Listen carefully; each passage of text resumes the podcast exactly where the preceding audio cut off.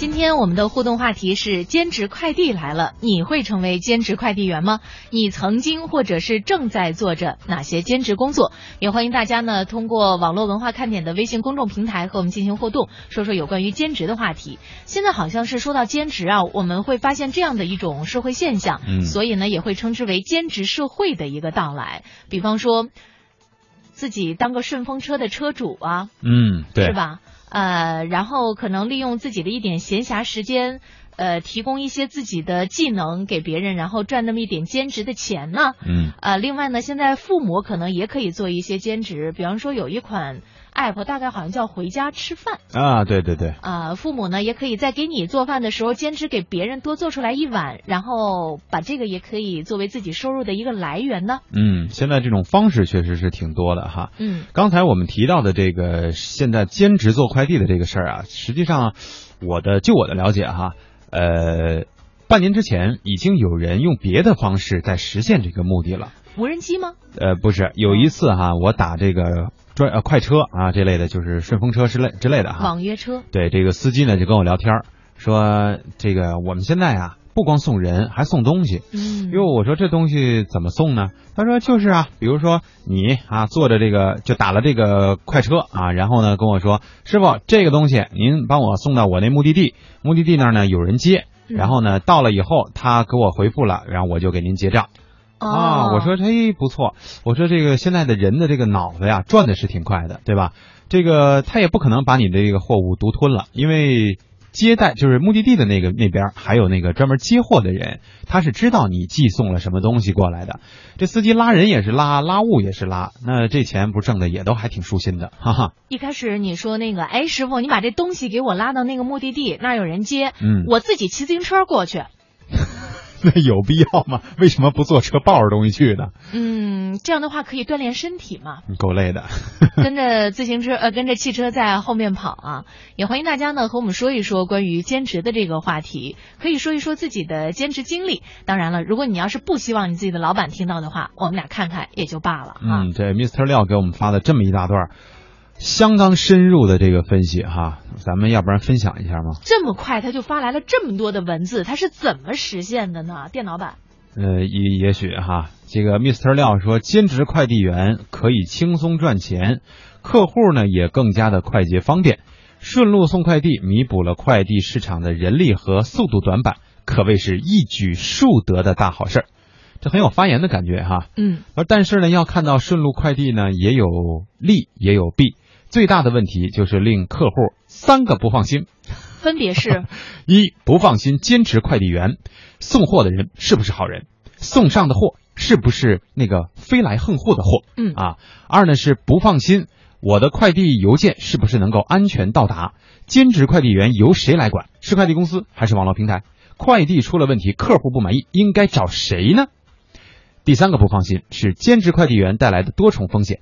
既然平台在很多地方都没有办法去办理这个经营许可证，那么自由快递员也没有任何的资质。如果客户信息泄露、物品丢失，这些安全风险由谁负责？客户的损失谁来买单？越来越激化了哈，这问题感觉。顺路送快递啊，他说存在一定的风险，市场监管如何跟着跑是个大问题。如果找不到兼职快递的主啊，不依法进行监管，那么兼职快递跑路打酱油去了，客户只能干着急，叫天天不灵，呼地地不灵，呃不应啊，又来找谁呢？嗯。是你自己写的吗？嗯，咱先姑且相信一下吧，但我觉得确实是挺深刻的啊，嗯也很符合我们在节目当中经常给大家的这种思路，就是一个问题要分成多方面、多个角度、多个不同的对象去思考啊。如果要是你写的话，米斯特廖，我特别诚挚的邀请你担任网络文化看点的特约评论员，自媒体是吧？真的写的是非常好，而且呢有理有利，呃有据有啊据啊，说的呢也很深入。啊，他说昨天呢，他互动过别的节目的这个类似的话题，啊。今天正好就复制过来了，那就是人自己自己的这个想法琢磨出来的啊。嗯，所以呢，我觉得也是给这种兼职带来了很大的一个思考。实际上不仅仅包括像兼职快递，还有那个兼职的顺风车，嗯，呃，还有兼职的这种食品的一些这种加工售卖，啊？对吧？就是比方说，就拿这个回家吃饭这个来说，那我的父母呢，可能给我炖了一碗鸡汤，呃，炖了一锅鸡汤，我分给你一碗，嗯，那么接收的那个人就会想，这个鸡汤里边是不是足够的能够符符合这个卫生资质？嗯，等等这样的一些问题，我觉得可能都会存在。但是实际上呢，如果我们要是能够把社会上的这样的一些闲置资源利用起来的话，也许会极大极大的提高我们的效率啊。对，可能很多人确实就是看到了这个风口，是吧？觉得现在有很多人很多资源是无所事事的，没有办法去利用的，